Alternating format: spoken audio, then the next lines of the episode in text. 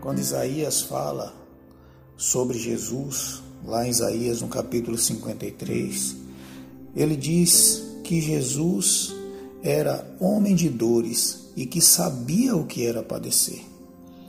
Esse Deus que aperfeiçoa o nosso caminho quer nos tornar homens e mulheres habilidosos na nossa caminhada. Talvez as circunstâncias à nossa, nossa volta poucas vezes vá mudar completamente, mas esse Deus, ele tornará os nossos pés como os da coça, dará aos nossos pés a habilidade de andar em situações desconfortáveis, situações perigosas, situações que nos testam, que nos provam a todo momento.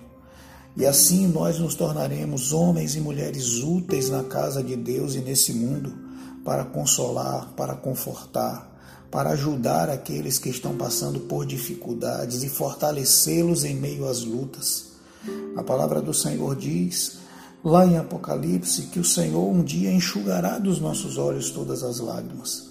Nesse processo, agora, Ele está nos aperfeiçoando, tornando os nossos pés como os da corça, fazendo-nos enfrentar dificuldades na nossa vida diária, enfrentar dificuldades com as nossas famílias, enfrentar dificuldades na criação dos filhos, enfrentar dificuldades para viver neste mundo até que ele volte. E ele vai tornando os nossos pés como os da corça e nos colocando nos seus lugares altos. Isso é uma graça de Deus a nós, que não nos entrega a fraqueza do nosso coração, mas nos aperfeiçoa a cada dia para que nós sejamos como Ele é.